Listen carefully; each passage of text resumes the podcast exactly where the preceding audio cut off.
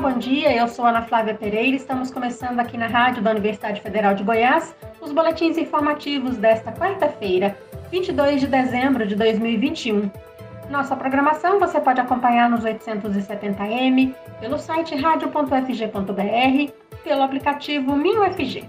Os boletins informativos da Rádio Universitária você encontra disponível também em formato de podcast nas principais plataformas digitais. Semana, a testagem ampliada para a Covid-19 em Goiânia segue até a próxima sexta-feira, dia 24 de dezembro. Os testes gratuitos são aplicados em pessoas a partir de 5 anos de idade e sem sintomas da doença. O resultado fica pronto em 20 minutos. Nesta quarta, o local de testagem é um drive-thru instalado em frente ao ginásio Guanabara, no Jardim Guanabara.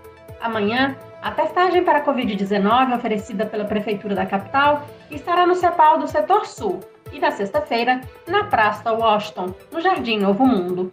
Os locais de testagem funcionam das 8 da manhã às 4 da tarde. Para conferir todas as informações, acesse o site Imunizagin.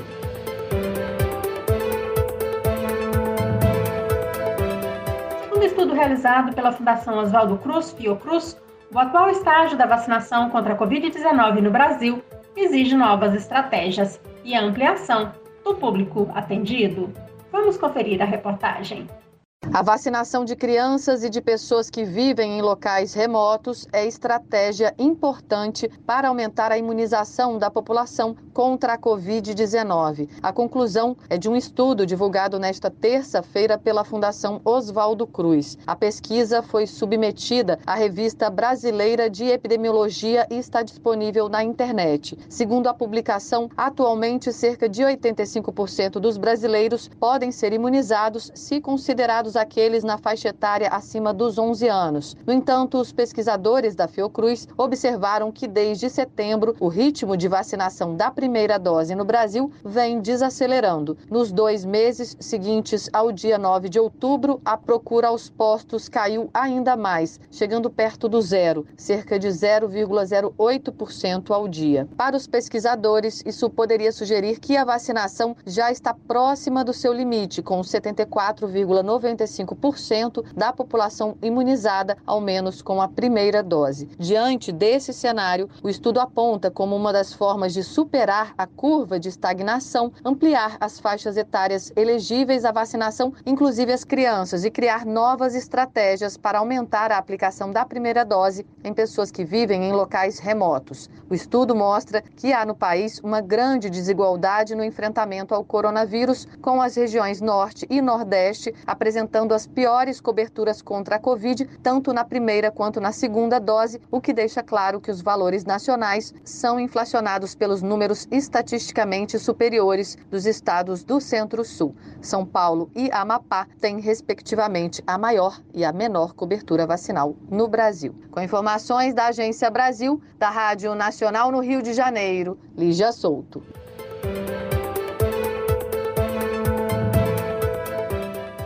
IBGE, Instituto Brasileiro de Geografia e Estatística, encerra no dia 29 de dezembro o período de inscrições ao processo seletivo para quem quer trabalhar no censo de 2022.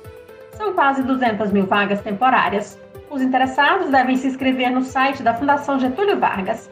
A taxa é de R$ 57,50, podendo ser paga até o dia 25 de janeiro. A prova será aplicada na manhã do dia 27 de março de 2022 são mais de 183 mil vagas para recenseador em 5.297 municípios do país. A previsão é de três meses de trabalho e o profissional vai receber de acordo com a quantidade de residências visitadas e pessoas recenseadas. Para a função de agente censitário, supervisor, o IBGE abriu ainda 18.420 vagas e outras 5.450 para agente censitário municipal. A prova de seleção será realizada também em 27 de março, mas no período da tarde. O salário dos aprovados será de R$ 1.700 a R$ 2.100 para jornada de 40 horas semanais, sendo 8 horas diárias. Informações e inscrições pelo site www.fgv.br.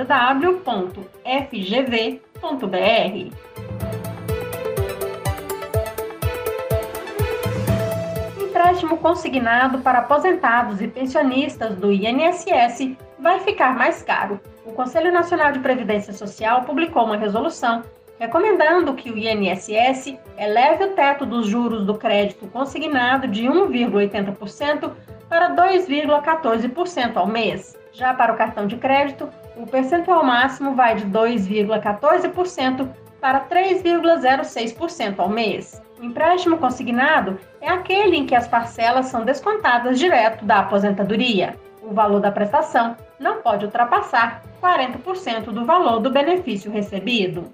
A DataPrev, empresa de processamento de dados da Previdência Social, ainda irá adequar os sistemas para a adoção dos novos patamares de juros. De acordo com a Federação Brasileira de Bancos, a FEBRABAN, a alta dos juros era necessária para que a oferta de crédito consignado continuasse sendo feita para aposentados e pensionistas do INSS. Vale lembrar que a maior parte dos aposentados do Brasil recebe um salário mínimo, hoje em R$ 1.100. E ainda falando sobre empréstimos consignados, há cerca de um mês foram aprovadas medidas mais severas de punição por cobrança indevida nessas transações, não só para aposentados e pensionistas, mas para toda a categoria dos servidores públicos. A autorregulação para o consignado fiscaliza as ações dos correspondentes bancários por meio de reclamações registradas nos canais internos dos bancos ou nos PROCONs, no Banco Central ou pelo site consumidor.gov.br. Além disso, também avalia ações judiciais e os indicadores de uma auditoria. Em 18 meses foram aplicadas 671 sanções, 321 correspondentes bancários foram advertidos e 147 tiveram as atividades suspensas temporariamente.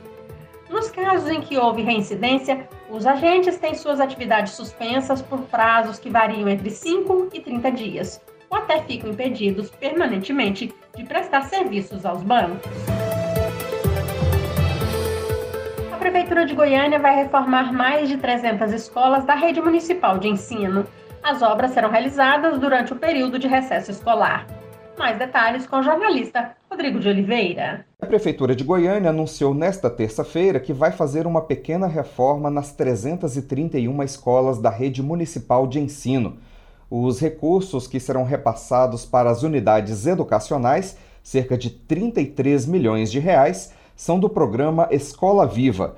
De acordo com a Prefeitura de Goiânia, trata-se de um repasse extra proveniente do Fundo Municipal, que será transferido diretamente às instituições por meio do PAF, para reformar telhado, muro, caixa d'água, serviços elétricos e hidráulicos, além de mudanças nas estruturas prediais e melhorias no sistema de segurança.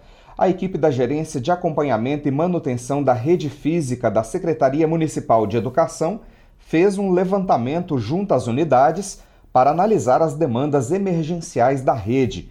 É essa mesma equipe que vai supervisionar o gasto dos recursos para as reformas. As obras serão realizadas já nos próximos dias, durante o período de recesso escolar. Rodrigo de Oliveira, para a Rádio Universitária.